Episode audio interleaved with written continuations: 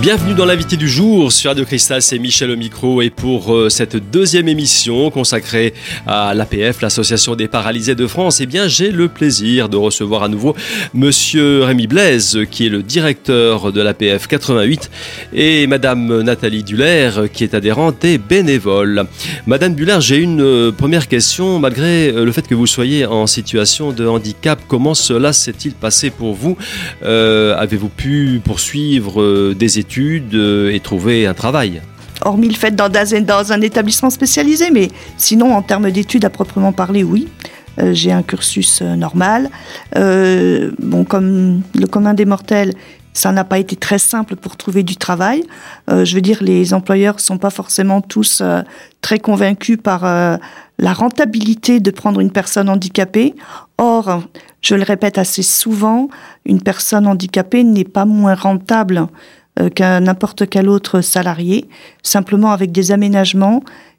Oui, mais euh, enfin, je veux dire, il existe des organismes qui sont là aussi pour aider euh, les, les, employeurs justement à éventuellement financer les aménagements. Mais ça peut-être que les entreprises l'ignorent aussi, non? Non, vous pensez? Enfin, bon, peut-être, euh, peut-être, pourquoi pas. Mais c'est quand même relativement connu. Donc, euh, et je veux dire, quand on a vraiment la volonté euh, d'intégrer une personne handicapée dans son personnel, il suffit de se renseigner un peu et je pense qu'on peut quand même trouver les informations qui permettent d'aboutir à une situation correcte.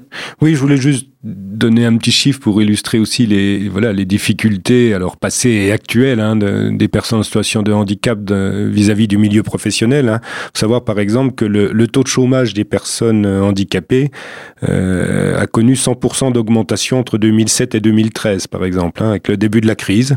Je crois que ça a accentué ça voilà d'abord voilà. Oui, Monsieur Blaise, est-ce que sur le plan légal, est-ce que les entreprises sont tenues euh, d'avoir un quota de personnes en situation de handicap dans leurs effectifs? Hmm, Nathalie, tu veux répondre? Oui, alors il faut savoir en plus que dans mon entreprise, euh, je suis à fond sur cette thématique-là.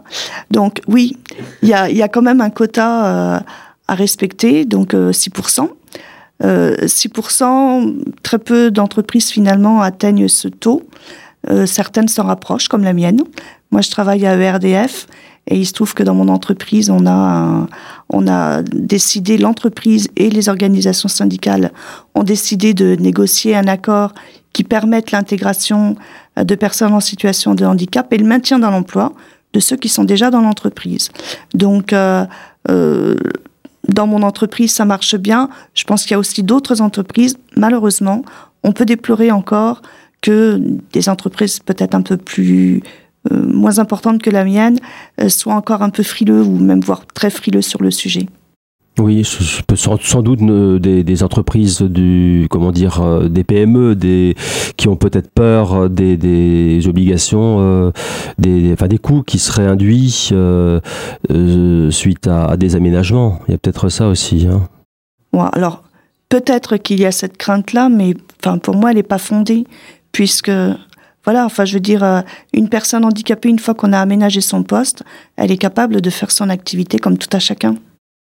Madame Duller, euh, on va parler un peu maintenant de, votre militantisme au sein de l'APF euh, après l'aspect professionnel. comment ça se passe? Vous avez, je pense que vous participez à des actions. Oui, je participe à beaucoup, beaucoup d'actions.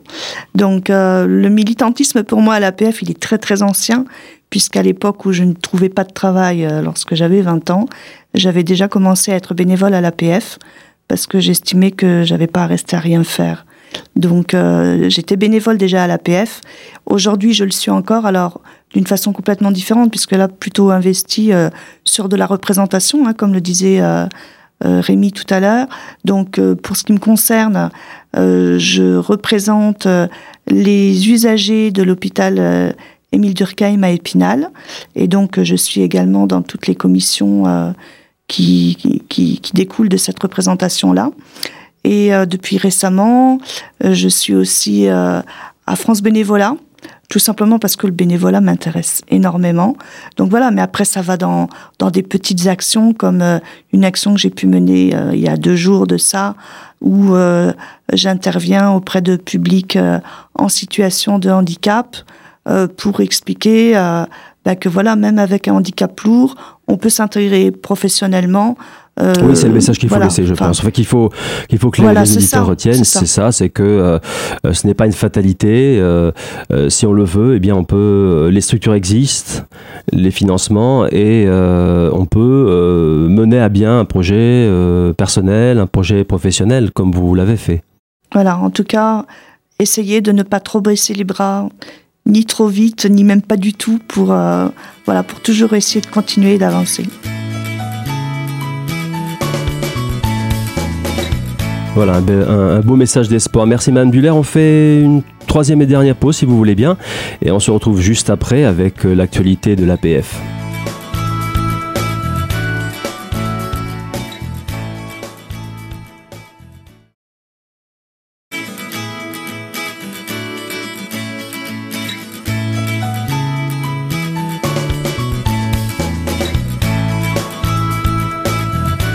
Deuxième partie de l'invité du jour sur Radio Cristal.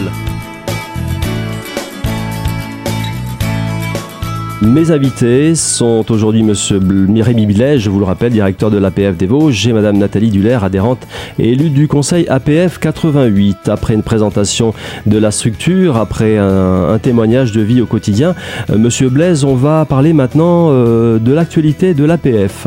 Alors il y a l'Andidon, il y a beaucoup de choses, je crois. Hein. Oh, il, y a, beaucoup de choses. Il y a d'abord, bon, effectivement, notre travail au, quotidien hein, de qui illustre un petit peu les, les, les, thèmes dont on a parlé tout à l'heure. Il y a effectivement Andidon, qui est donc une opération euh, nationale hein, de collecte de fonds, hein, qui est la vente euh, sous forme de, de, de tickets jeux. C'est en cours, faut, faut le préciser. On, a, on, a, déjà passé des messages et des spots euh, il y a une ou deux semaines sur Radio Cristal. D'ailleurs, hein. je vous en remercie. C'est une, c'est une action nationale avec le soutien de Thierry Beccaro. C'est ça, exactement, qui apporte son soutien. Et puis de nombreux partenaires.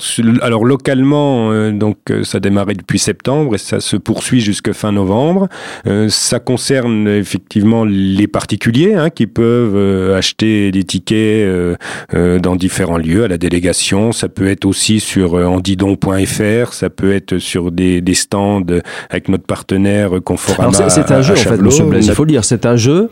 Oui, Puisqu'il le principe un petit peu d'une tombola voilà, sans, sans, sans en être une. Dire, non, il y a une voiture. Il y a... Exactement. Au niveau, alors il y a des tirages à la fois qui seront nationaux avec une euh, voiture offerte par euh, notre partenaire euh, Peugeot, une 2008. Il y a différents euh, lots. Euh, une tablette. Enfin, il y a, y y pas mal de choses. Voilà, ouais, Et comment ça, ça se passe Comment on peut participer, Monsieur Blaise Il faut aller sur le. Il y a un site. Il y a. Il y a alors on peut de toute façon contacter la délégation OPF, hein, vous donnerez les, les, coordonnées plus tard. Il y a un site où on peut acheter directement en ligne qui s'appelle andidon.fr. On peut participer directement sur, euh, sur Internet.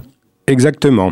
Et puis s'adresser à la délégation et puis venir à notre rencontre. Hein. Nathalie Duller parlait tout à l'heure. Elle elle est également euh, été présente euh, à Conforama euh, Chavelot pour euh, le samedi après-midi pour vendre et d'autres bénévoles seront présents également euh, jusqu'à la fin du mois de novembre. Hein. voilà, il y aura également un, un, un tirage régional avec des lots également et puis un tirage départemental hein, qu'on pourra qu'on va pouvoir faire grâce justement à, à Conforama hein, qui nous offre euh, une très grande télé euh, euh, LED euh, Samsung 120 cm merci Nathalie. Enfin voilà et puis un petit euh, voilà ce qui permet ben voilà de, de poursuivre nous c'est comme on l'a dit tout à l'heure hein, les délégations n'ont pas de financement public à part quelques petites subventions de mairie notamment. Donc ça nous permet de poursuivre toutes nos actions et notamment le développement d'actions très local euh, afin de lutter contre l'isolement des, des personnes en situation de handicap. Et ça participe à votre visibilité, hein, parce que concrètement, euh, les gens vont à Conforama le samedi après-midi. Euh, voilà, c'est, vous avez un partenaire quand même grand public qui, qui vous permet, qui, qui vous donne accès, euh, oui, au grand public. Au... Et je dois dire, avec une bonne, euh, bonne écoute, effectivement, il y a, y a un accord national, hein, mais qui se décline, euh, voilà, localement. Et, et les, les, deux directeurs à la fois de Conforama Chavelot et de Conforama Saint-Dié nous ont très bien reçus. Très bien. donc on peut dire déjà, on va rappeler que l'Andidon c'est jusqu'à fin novembre, c'est ça?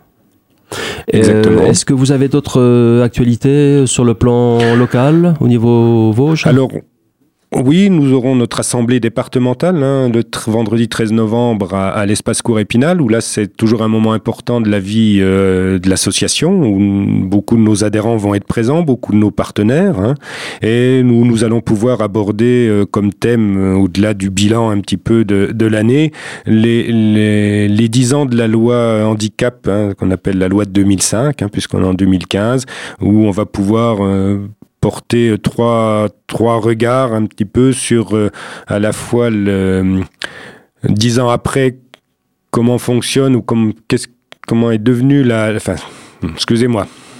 Ce qu'a donné voilà, au niveau de la loi et plus précisément au niveau de la maison, départ, voilà, de la maison départementale des personnes handicapées, puisque voilà, si les choses sont respectées, on sait que dans certains, ce qui n'est pas le cas dans les Vosges hein, pour le moment, donc on espère que ça va continuer, mais dans certains départements, euh, certains euh, conseils départementaux, je dirais, prennent des directions pour ces maisons des personnes handicapées qui ne sont pas celles que l'association souhaite. Est-ce que voilà, est-ce que ça, de la loi, est-ce qu'on respecte l'esprit, est-ce qu'on respecte l'orientation euh, de la loi ou est-ce qu'elle est appelée encore à évoluer?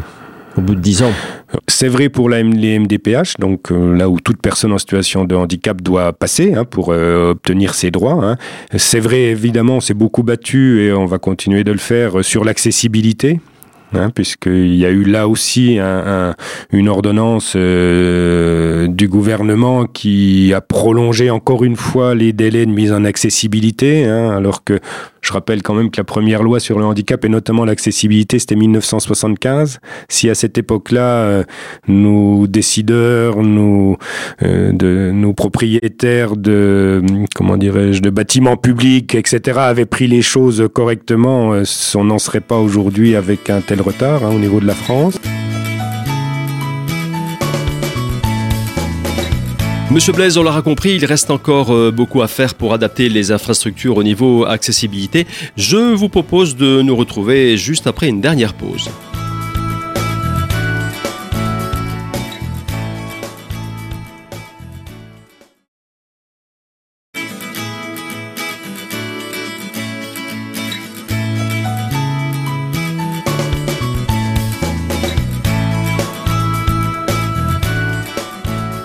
Troisième et dernière partie de notre euh, deuxième émission consacrée à l'Association des paralysés de France, l'APF 88. Euh, et c'est monsieur Rémi Blaise et madame Duller qui sont mes invités. Madame Duller, je crois que vous vouliez encore préciser un point.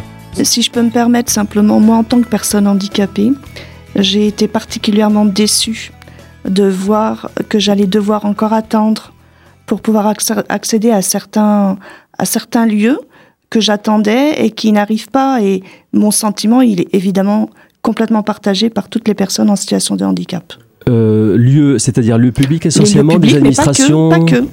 Est-ce que, est-ce que bah oui. Oui, le domaine privé est aussi, euh, euh, comment dire, concerné. Il rentre dans le champ d'application de la loi également. Voilà, par exemple, vous allez chez un praticien, un dentiste, s'il est pas, on pense pas à ça. Hein tout ce qui est médical, tout ce qui est aussi loisir, hein, euh, euh, tout ce qui est hôtel adapté, etc. Enfin, quand une personne handicapée souhaite partir en vacances euh, dans un établissement hôtelier, par exemple, il faut y regarder à deux fois avant d'être sûr de pouvoir être reçu.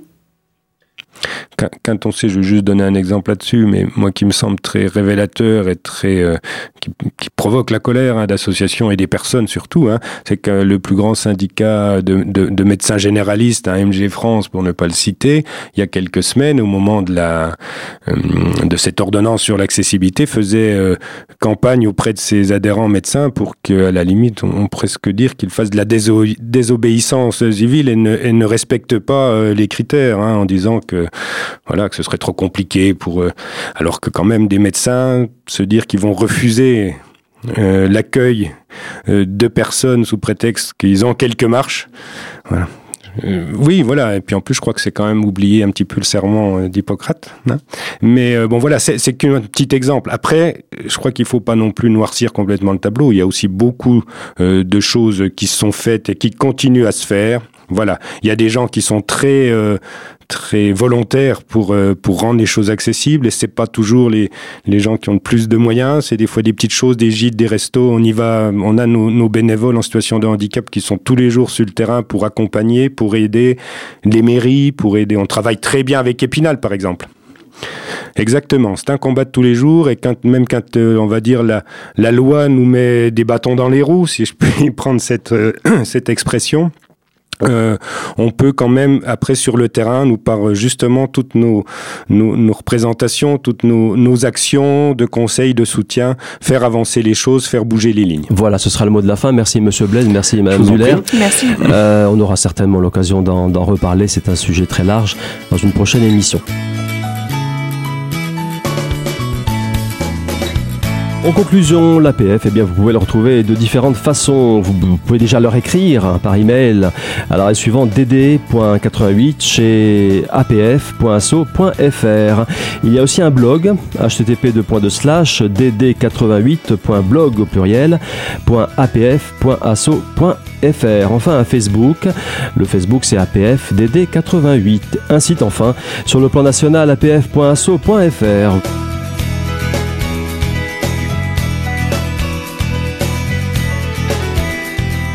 On se retrouve très prochainement pour une nouvelle thématique de l'invité du jour sur Radio Cristal.